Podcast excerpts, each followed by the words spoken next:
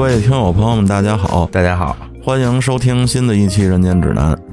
这今天又到周五了，咱们这个晨会儿节目又跟大家见面了。嗯，我是主播大陈儿。我是德惠，哎呦，德惠，咱这周的这个消息，呃，我看了一下，不太乐观啊。哎呦，咱俩口气都那么沉重了，是，我也是比较沉重的。嗯，要说这周的消息，那首先咱就得说这个贵州的公交车坠湖的这件事儿。嗯嗯是，咱们先回顾一下这个事件啊。嗯这说话是在七月七号的中午十二点左右，嗯嗯贵州省的这个安顺市一个二路公交车。当时我那个视频你应该也看过，我看了我看了，嗯，它是途经这个叫红山湖大坝中段的那块儿的时候，嗯，就挺宽一马路，我觉对得，那是一个大水坝，就跟个桥似的嘛，但实际上是个坝，哦水坝。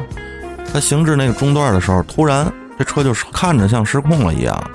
就直接左转，冲破了那个石质的那护栏，嗯直接就冲到那湖里去了。然后经过这全力抢救呢，现在一共搜救出来是三十七个人，嗯，有二十一人已经遇难了，嗯有十六个人是不同程度的这个受伤。嗯嗯是，嗯，我看那视频，我觉得特别诡异啊。嗯我我也是看这视频了，觉得有很多看不懂的地方吧，反正嗯嗯嗯现在是各方面的声音也是比较多，对这段视频嗯反正是都提出一些质疑吧，他好像在他忽然间左转之前，他好像慢了一下。就是很明显是在等待一个时机。这也是有一些阴谋论，就是说他是确实有一些原因的，甚至说自杀报复社会啊什么。嗯嗯嗯，这个反正你要我看这段视频，我也觉得正常人，他尤其作为一个就是从九七年就开始开公交车至今的一个老司机来讲，他是不会有这样一个行驶情况的。嗯，的确是有点诡异啊。你看他那个行进的路线啊，嗯嗯嗯，他在路边停那一下的时候，我看在他旁边还让过去了两辆那个行驶的小车，对，是吧？嗯，你要是按照这个网友们解读这种所谓阴谋论，说他是打算自杀呀、或者怎么的，嗯，我觉得他慢下来那一下，可能是做了最后一下的心理斗争。而且就是他如果真的就是打定了主意往湖里开的话，嗯如果旁边有车的话，那撞上他了，那就是只就是撞在那儿了，那个车就下不去，等于换句话说就被就被别的车给拦下来哎，了。明白吗？他这是他是在等没有车的时候，一马平川的时候，一把死轮打下去。我也是感觉他应该是在等待时机，嗯这不像是说咱们之前见过的一些类似情况里，嗯、有司机身体不适的，，对吧，哦有，然后、嗯或者是突然间就被异物袭击到了呀，或者怎么地的那种，，对，就说现在网上一些声音就是什么，甭管你是比如说是被人影响了也好，嗯还是你身体不适也好，还是各方面情况，他不可能这一把轮打了这么死，而且一脚油门踩了这么深。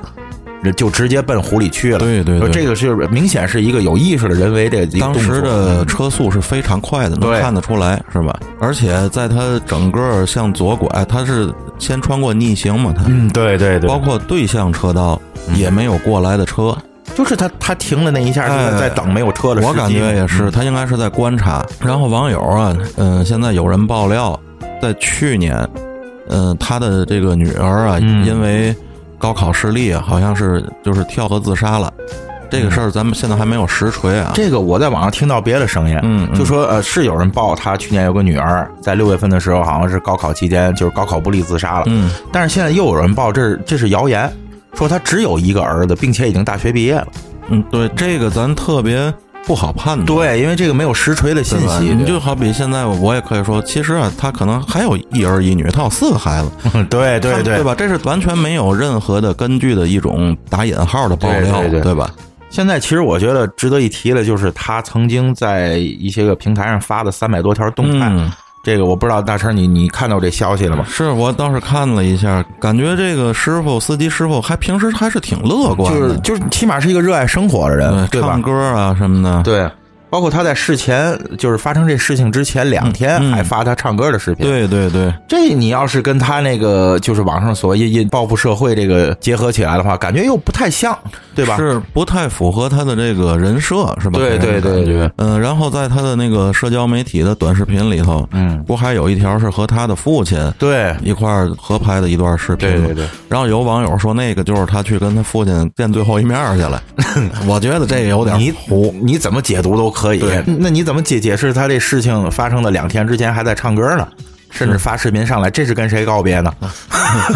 而且啊就是他的同事啊，其他的这个司机都说他平时精神上是正常的，在他开公交车的这二十多年的这经历中啊，嗯他从来没有过出现过精神病史，从来没有，哎，这没有，他是一个正常人。，对，嗯而且性格不错，嗯，人也挺好的一个人，对对对。但是又有这他的同事说，也不排除啊，嗯、是因为一些工资上啊、待遇上啊的问题，他最近情绪不太稳定。至于的吧？你说？嗯，反正也是网友说的嘛，咱都不确定，因为毕竟咱没亲身去采访嘛。 而且在他的所有动态里，其中还有一条是因为这个人好像离婚多年，嗯，对吧是，他的动态里还有那种所谓就我要寻找另一半的这种。对总的来说，应该是一个热爱生活的人，感觉。对，生活还是充满了期待的，对对对，就是他做出这种事儿来，就是是挺嗯挺难理解的，对是吧？对，因为咱现在毕竟没法亲身实地的去采访一些亲历者呀，或者是怎么地的。咱们电台现在也没有这个出差的经 费，现在我唯一能看见的就是网上有一段视频，就是有一个中学生，嗯，一小男孩是自个儿可能人会游泳啊，自个儿自个儿就游出来了。然后当时就是现场采访，这个学生就说啊，他没有发现有人拽扯司机啊，或者没有说在事发之前司机有什么异样啊。我觉得还是有一定参考价值的。而且在那个那段视频监控里，我把它放慢了看啊，那公交车虽然说不太清楚，但是那玻璃它起码是透明的嘛，嗯我能隐约的慢放中，我能看到撞到护栏的之前，车里头是一片祥和，没有任何异常的情况的。这个也有十六位生还者。如果要是当时车内发生了一些个事件的话，比如说像那种咱在网上经常看了抢司机方向盘这种事儿了，那我相信这个消息会很快爆出来的。对对 对你到目前来讲都说没有，那我相信应该就是没有。对，这应该就是一切都发生在司机的心里、嗯嗯，大大脑。脑里。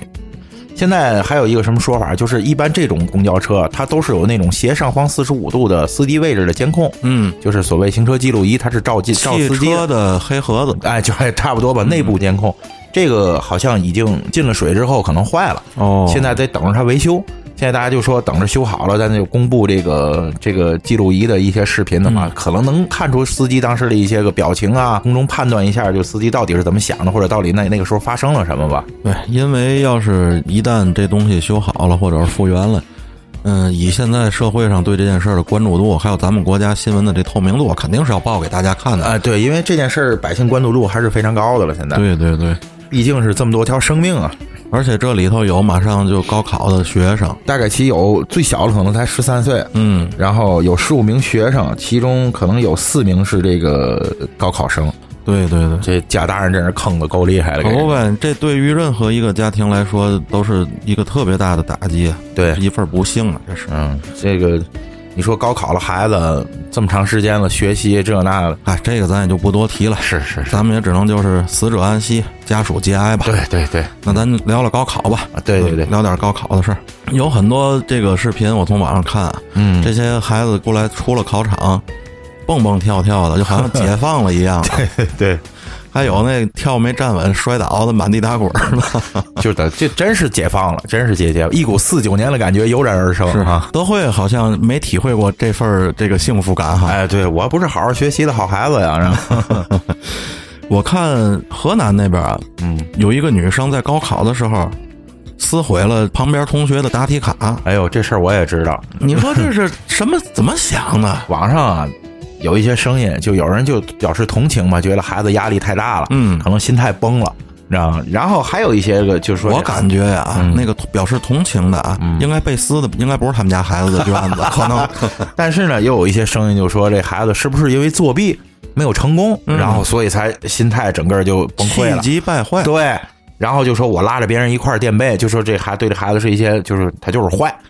这个反正我是不知道。嗯，我感觉啊，如果是单纯的恶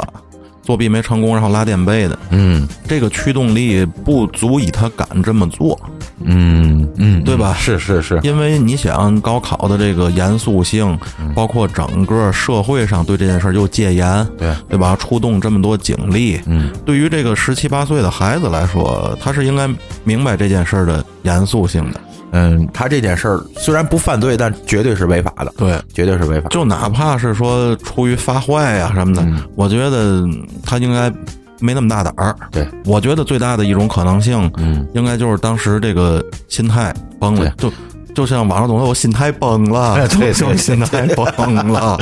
差不多是这意思。因为确实，这个咱们这二零二零年也是多灾多难。是，这二零二零年这批考生呢， 也也是挺不容易的。嗯，你看现在在高考期间，又是洪水啦，又是地震啦什么的，疫情，哎，对，又是疫情的影响，确实是不容易。你看这个湖北，嗯，在高考期间赶上了由于暴雨吧，造成山体滑坡。 你知道这孩子们怎么进的考场吗？嗯开着挖掘机把孩哎子们送进考场了。这个我在网上看过照片儿， 你说又搞笑吧，又觉得真是又挺不容易了，这难帮孩子真难的。然后又赶上昆明又地震，嗯，昆明地震造成了什么呢？就是这个交卷延迟了七分钟。哇，这七分钟会发生什么？其实这要咱们想，不就七分钟吗？但是对孩子的心情啊，这个考试状态的影响，这个咱们可能真是无法想象的。有影响，一定是有影啊对响。你看，咱们以前不都是从事这个文艺工作的吗？嗯你在舞台上有时候出现一些舞台事故的时候，比如说断电了什么的，嗯，你再把电有了，隔哪怕你隔了两分钟，你再演那首歌的时候，那状态都不对了。没错儿，就影响特别深，你知道吗对？你，何况这个高考可比咱演一首歌那个心理承受的压力要大得多。啊对对对对，演出呢，一辈子演多少回？高考一生可能你只有一次，对对吗？你说到这个一生只有一次，我也替一些孩子也是表示无奈。嗯，你就这些天，好多孩子一会儿忘带这个了，忘带那个了，迟到一分钟，迟到五分钟进不去的哎，了。你说怎么想的呀？你早干嘛去了？嗯，你说是重视程度不够，还是说真的就只是巧了？因为我你看我在抖音上看见过一个那孩子，就嗯站在学校门口就真就进不去了，然后跟人说什么呢？说我手机掉马路上了，哦我过去我捡手机去。你早干嘛？你你早出来或者你捡个手机，你至于迟到成那样吗？这个我觉得家长应该有一定责任。平心说啊，要是我手机掉了，我手机我都不要了。说了就是啊我这一辈子可能能买一百个手机。对啊，你说你你学习了辛辛苦苦这么长时间，你就为了这一下，这高考你搁过去这就算科举啊，就是对不对？自古以来咱就有这个传统，而且这个中间可能是因为特殊原因嘛，不停了十年嘛，嗯嗯对吧？嗯对在这个七七年之后恢复了高考，嗯对于所有的这些学子们来说，嗯，当然是欢欣鼓舞的了，而且对于人生来说，可以说是最重要的一件事儿了。对对对对。你看现在就很多，我在网上看见一些家长，嗯，提前一个月就在考场附近租了民宿，因为他可能家里住的离考场比较远。嗯，就这样，家长我觉得就真是把所有心血倾注在这件事儿上。第一，为了让孩子吃到自己做做的饭，怕有时候什么外边吃脏了、拉肚子之类的，对吧？嗯第二，就是怕这迟到，对对吧？对，你说你真是跟你投入程度是有很大关系的。可不是嘛，你这迟到啊，我觉得是最不应该的了。你就像咱们成年人上班一样，比如说你上八点，你可以七点半出来，就是但是为什么更多的人选择了可能七点一刻就出来？不就是为了避免这个不可抗力和一些想不到的原因对吗？何况国家还为了高考创造了这么好的一个交通环境，对吗？戒严的戒严，对对吧？然后派出了这么多的警力疏导交通，嗯嗯，是。就是这会儿你要真迟到，我觉得真不能赖别人了，你说，就那些个遇见地震、遇见洪水的孩子，嗯都还没迟到呢，对吗？还真的。所以有些人就说：“哎呀，不就迟到几分钟嘛，这算什么了？给他们点机会吧。”我个人不主张这样，这对孩别的孩子是不对于公平的对你的人生实际是不能迟到的，真的。你就连那些就之前疫情期间，嗯、说给那些在疫情中做出贡献的这些护士的孩子加分儿，嗯记得这事儿吧？嗯嗯然后网上就好多人就说，哎，不公平，不公平，怎么的？嗯，那就给这迟到的孩子多一次这个考试机会，就这就难道公平吗？这个对对，对吧？而且其实这也不一定是件坏事儿。嗯，你像咱们身边，包括咱们眼前，对吧？没参加过高考的人也大有人在，嗯，呃，生活的也都不错。对这不是一个人啊唯一的选择。对，呃，只能说这是一个途径，对，但是并不是唯一的。嗯、你迟到了，迟到了没考上，你可以选择明年再考，或者你哪怕你连考都不考了，对，你这件事儿就相当于成年之后上的第一课，让你知道这个社会上没有所谓的那种义务的怜悯。对对对。其实啊，就是高考这件事儿吧，可能像咱们都是天津的，算是大城市吧，嗯还好一点。其实我跟你说啊，大成儿就有一些个一些比较偏远的地方嘛，嗯就是他们的一些高考事儿，可能你都不知道了。你看这嗯有是我的一个朋友，他就是小城市来的哦啊， 然后呢，他们就说他们那块儿人就是高考的时候，就是有有晕倒的，嗯你知道吗？还有什么呢？就是他的一个朋友啊，想上厕所，嗯结果上不了，就愣给憋哭了，哎呀就自个儿也是着急。嗯还有这种最有意思的是什么呢？但是说起来也奇怪，就流鼻血了。激动的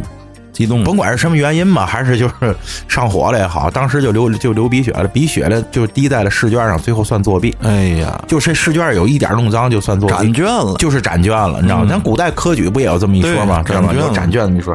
其实他们那些小地方人啊，就是给提供了一些免费打车啊什么的，就是免费吃饭，就给孩子提供了非常好的条件了，啊。现在条件真的好多了。你对想那会儿，呃，八十年代高考的时候，嗯有很多这种嗯小一些的城市，甚至是农村的这些孩子，为考试得走好远好远的路了，腿儿着，嗯没有任何交通工具的对情啊况下，这不是咱现在交通。也是尽量为考生们营造更好的这个环境嘛，对对，呃，为了这就包括英语听力对吧啊怕影响到他们，好多地方都戒严了，禁止鸣笛是吧？对，这就是都不但是禁止鸣笛，就是直接戒严，是吧？啊车是哦，要绕行的。嗯嗯从网上我也看到了一些这个平时比比较厉害的大爷啊，嗯这种然后可能从年轻时候就比较厉害的大爷们，不行就就说什么这跟我有关系，你这个他考好考不好跟我有嘛关系？我就要走。他们家肯定没有孩子参加高考， 对吧？嗯、这个怎么说呢？其实咱们也明白会带来的这个不便。嗯你就像疫情期间，咱们这小区不都只留一个门儿了吗？嗯，是的确给咱生活带来好多不便。对，我都半年没开车了。是是因为我的车是在我封着的那个门儿那 头，我走到我车得走一公里，是吧？是，嗯，嗯，但是有些东西我觉得还是要理解一下啊当然的，了。你说你这么大岁数了，为了祖国的下一代，怎么的了？就是对吗？他们可能将来是祖建设祖国的人才了，对吗？你这为了他们，怎么就你你少走这这一点路，对吗？绕一下路，对吗？怎么的了？而且就哪怕说咱不把它上升到那么高的这个情操，嗯，你就为了少少挨几句骂，你绕一 下，对吗？你你不知道你在网上挨多少句骂了，他现在不管啊他对他不管管，从小那么长大的嘛，对对可能可能就哎好这个横横就是横，浩姐，浩姐，哎呦， 你要说这横啊，有更横 的。那天啊，我从也是从某平台上看了一段视频啊，嗯就是这个在一饭店里，一男的打媳妇儿，直接打休克了，都会看了吗。我是早上起来睡醒觉，这朋友圈有人发的，我当时就惊了，然后 有 都会给复述一下这过程吧。就是在一个一个饭店里，应该是晚上了，应嗯，该是晚上了，一个男的进来，进来之后，先就是给其中一个女的一大满脸花，嗯 然后当时特别响那个声音，然后这女的当时躺在沙发上就没再起来，直接就休克了，应该是。嗯，有可能，也有可能就是我不想起来了，嗯对吧？对这种这这咱也不知道，对。是是是。然后当时这个视频能照到了，就是这个女的旁边坐着一个男士，嗯他对面应该还有别人，然后就视频没有照到。当时进来这个男的呢，就是当时拿起酒瓶子来，就是打对面咱们就是监控死角的这个男的嗯，然后呢，然后监控能照到了，坐在女的旁边那个男的开开始就是坐那儿，就是有点劝架吧在。嗯嗯，这会儿这这进来这位大哥就开始疯狂了，就打这个人。这个人就一直在说好话吧，你知道吧？大哥，大哥哥，等一下，等一下。这就是整个视频就是这么样一个情况。然后这男的就不停的说：“这是我媳妇儿，嗯我在门口已经看了二十分钟了。是这里面有有我注意到了几个小小的细节啊”嗯，首先啊，就是打忍者啊在过来之前，路过了一下身边的服务员，嗯然后还跟服务员说了一句：“再给我来两瓶啤酒。嗯嗯嗯”有那么一句话，也就是说，他这所谓的都都在这儿等了二，都在这儿待了二十分钟了，应该是他在旁边吃着了。嗯，可能是无意当中碰见了的。哎，也有可能是是嘛，有可能是一直跟踪到这儿，自己找一角坐那儿也先喝着。嗯，是这样的啊，嗯大大陈儿，你我不知道你发现他桌子上那堆东西了，嗯，是个火锅是吧？我忘了，反正铺了一大堆东西。嗯而你看这一堆东西，他嗯吃的这个程度，不可能是刚进饭馆二十分钟的场对面。对对，吃好长时间了。对你知道吗？所以我像你说，我更倾向于他就是在饭馆碰见了。哦，但是他说这个再来两瓶啤酒，应该是已经喝点儿了。嗯，他这个行为可能也是喝过了的行 为，有点不冷静啊。对他进来把那女的打晕了之后，他没直接打女的旁边那男的，他你知道为什么打对面那个吗？是他对面那个人啊，嗯，看见他把这女的打晕了之后，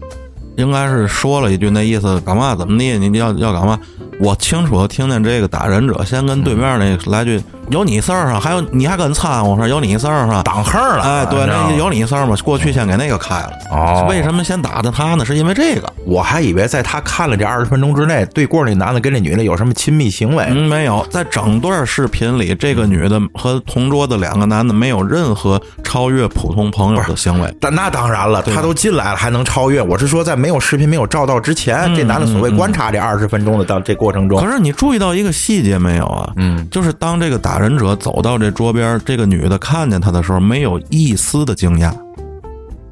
哎，这是我觉得比较奇怪的一个地方，对吧？我我只能把它理解为吓傻了，我没有其他的解释。你看，大神，我这件事从我的态度来讲，嗯就是因为网上有一些个声音说是这是误会啊什么的。当我看到的东西，我不认为存在什么误会，因为你看他，尤其在打那个男的的时候，你肯定是在解释啊。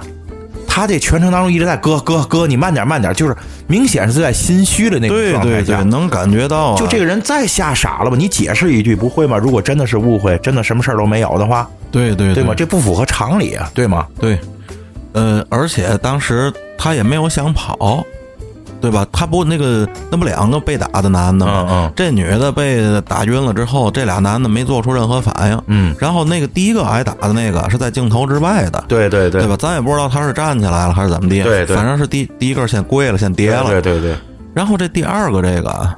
就一直坐那角里在等着，好像是等着挨打一样，是吧？啊这男的也，咱用咱天津话说也太囊了，是吧松点儿，松点 嗯儿，怂点儿松点儿，啊！可能也是心虚吧，对吧？我觉得就是心虚啊，因为你如果是所谓误会了吧，还是那句话，一定会解释，对吧？对对对，就包括网上一些网友们啊，就一边倒的声音，就说这就该打，打死他，打死他还好了。反正我个人啊是不太主张这样，毕竟你到什么时候，暴力都不是解决事情的这个最最终的一个解决方式。我就想问一下那帮网友，就是如果他把人打死了，或者是打成什么样的，法律责任你你帮他负吗？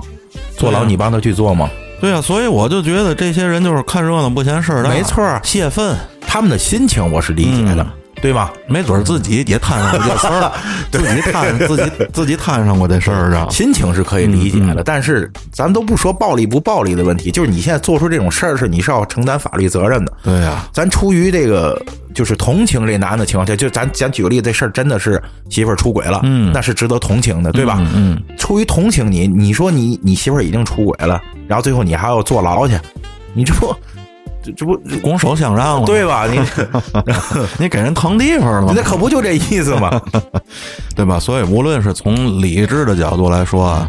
嗯，咱们要遵纪守法，对还是从鸡贼的角度来说，嗯，你都最好别动这个手。对你从一个一个受害者，你变成了一个罪犯，哎，对不对？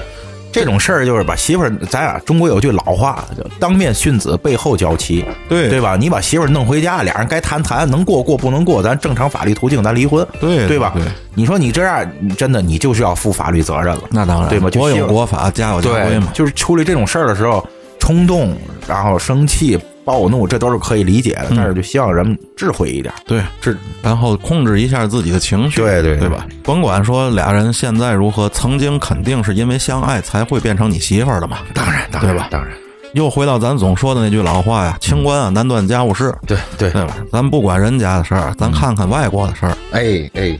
这个老美又来劲了，老美，哎呦呦呦呦，朗普，朗普又来了，普爷，普爷，哎普爷够没谱的，普爷，普爷现在带领这个 American 退出了这个国际世世界卫生组织了，现在已经 哼哼，七月八号的时候宣布的。嗯嗯，退出世卫啊，其实倒不是说从此时此刻起，美国就不是世卫的一员了啊。他这有一个一年的这个生效期，嗯，他现在正式是提交了这个退出的申请，然后也就是说，明年的这会儿他才正式算退出了世卫，但是他就是单方面宣布我不跟你玩了，哎对，就这意思。就是退群了，我不惹了。哎呀，然后他为什么要退呢？就是世卫要求的是防控，还是要求封这种就是甭管封城啊什么封锁性的这种防控。但是这个朗普呢，朗普就觉得不行，我们要发展经济了，我们要重启美国经济，嗯病毒在我们美国人面前不可怕，嗯啊，我不按你们世卫的这个玩法玩嗯，我退出。除此之外呢，还有一点就是，朗普还欠人一亿会费了，哎呦不给了， 就我就流流氓了， 啊，就不不给了。嗯这个可是有点要命啊，嗯是，因为毕竟美国它是一个种族又复杂，嗯对对吧？然后人口也不少这样的一个国家，对，他如果选择放弃防控，全面的重启经济的话，这个对全世界来说，咱可以说影响那可是不小的。有点胡闹了，我觉得啊，哎呦，这你想吧，咱们这会儿武汉疫情爆发的时候，美国还没事儿了，看咱热闹了呢。那哎可不呗，多少人看咱热闹那会儿是，嗯然后你还记得吗？在我清楚的记得啊，在这个一月三十一号的凌晨的时候，嗯咱们全中国啊新系国家的人都在关注着在这个日内瓦开的那场会议，哎呦，我可太记得了，当时咱们在群里真是彻夜不眠啊，咱们就等待着这个结果，就对是看世卫会不会把咱中国列为疫区，对，是吧？嗯咱就一直在等。而且我记得那个会开始定的是咱们北京时间凌晨的三点，三点拖到三点半还没开，嗯反正咱一直都没睡对着，三点拖到四四点还没开，最后四点半的时候，这个我从我一个瑞士的朋友的朋友圈里发现的这个结果，嗯嗯他那肯定是第一时间发出来的，他是是人是，在瑞士嘛。然后就是咱们被咱们被定为这个 PHESA 嘛，嗯也就是所谓的国际关注的突发公共卫生事件。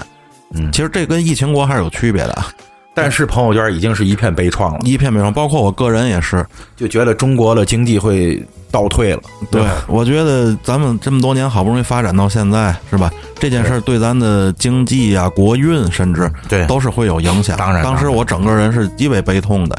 那会儿我可没见美国人说世卫评断不公平啊，当然了，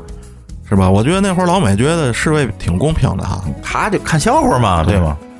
而现在，美国这个它现在的确诊人数已经突破了三百零九万人了。嗯，我给你讲一组数据啊，好，美国的人口啊，嗯一共占全世界的百分之四点三。嗯嗯嗯，现在全世界的疫情确诊人数一共有一千两百多万，美国有三百多万，也就是说啊，美国用全世界百分之四点三的人口，嗯，滋生了全世界百分之二十五的感染者，哎呦，这比例还是挺高的，这个比例太恐怖了。就这还不听话呢，还是不吧听话了。对，我估计他那意思就是什么呢？就爱怎么地怎么地了。太点地那了，那美国人民招谁惹惹谁了？然后对吗？朗普政府的态度就是什么呢？就是说我们美国这头儿死于新冠的人，更大的比例是八十岁到八十三岁的人，嗯，该死是怎 么着？然后我们美国的期望年龄是八十二岁。就秦始皇那会儿到六十不死活埋是 吧？那这反正朗普就是那意思，反正我们这儿死的人本来就该差不离儿的，就这种，哎呦，我觉得甭咱都甭说从人道主义上来说啊，咱就从一个正常人类的这个这个智商健全的人类角度来说，这都好像都站不住脚，有点反，人类了哈。哦有点站不住脚，至少。而且甭管他甩锅中国也好啊，甩锅这个联合国世卫也好，嗯，大家眼睛是雪亮的，对对，不光是咱中国人，嗯全世界人都看着了。对，疫情现在不但没有结束，反而在美国决定重启经济那天起，疫情当日新增人数又是创了历史新高。哎呀，这之前 NBA 还说复赛了，我作为一个一个超球级一个球迷迷啊，完了也复不了赛了。哎呀，这一时半会儿我估计是看不上这个 NBA 了。哎，啊嗯 NBA 看不见，不过也没事儿。这个据我所知，侃爷这个应该是德惠的偶像啊，对对都对，会谈不上偶像，反正那给很就很介绍喜欢介绍这侃爷。我主要喜欢他媳妇儿 啊，那你喜欢的媳妇儿，刚才那大嘴巴子可能就要呼上你 了。侃爷，哎嗯咱们不说别不说别别的吧，就大家是就是比较熟悉的椰子球鞋，就是侃爷的一个啊阿迪的那一个个设是计，吧啊对对对，就是侃爷是一个美国的，就是说唱歌手，好对像是说唱歌歌手，而且是那种呃，在说唱、流行音乐这个圈儿里，应该也是天王级的，应该是对对对对对，然后他也进军这个时尚上街，对吧？设计出这个就是风靡全球的椰子款这个球鞋，哦，阿迪那椰子就是他的款，对吧，对对，包括他媳妇儿。是那种著名的这美国真人秀节目的这个名伶吧，卡戴珊。嗯，哦，对吧卡戴珊，像我这种喜欢篮球的人，嗯就是知道很多有关于卡戴珊家族跟 NBA 各个球星的这个花边新闻啊，嗯嗯这嗯，些呵呵你还是觉得人漂亮吧？应该不只是漂亮， 说回到正事儿了，哎哈，对 对对，回到正事儿了对对啊对咱还是有有正事儿可以说啊的， 对对对，侃爷啊要竞选总统了。